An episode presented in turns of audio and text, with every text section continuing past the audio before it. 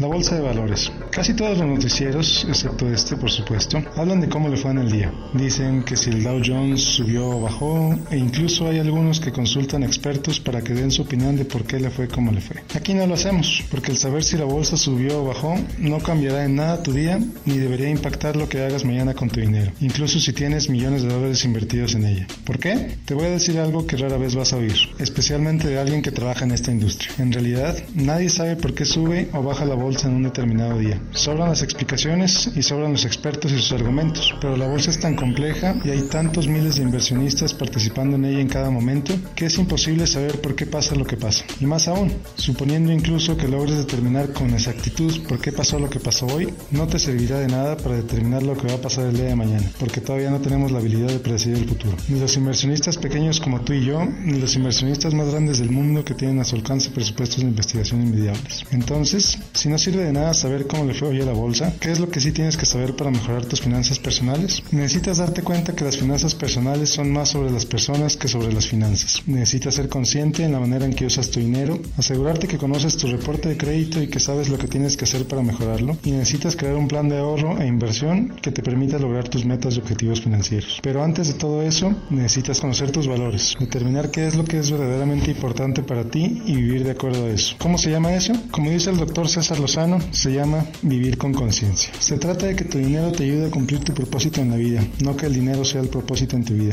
Y de eso se trata esta columna, de desenredar tus finanzas, de ayudarte a que tu vida sea mejor. Y esta columna, como todo el noticiero, es posible gracias a ti, que todos los días nos sintonizas luego de un largo día. Por lo que te voy a pedir un favor. Mándanos tus preguntas y las dudas que tengas sobre el dinero, tarjetas de crédito o inversiones a través de la página de Facebook del programa Noticias MBS El Paso Juárez o a través de mi página www miguel-gómez.net. No hay pregunta pequeña y las trataré de contestar todas en este espacio y en mi blog. Gracias por el favor de tu atención. Soy Miguel Gómez, consejero financiero, Noticias MBS.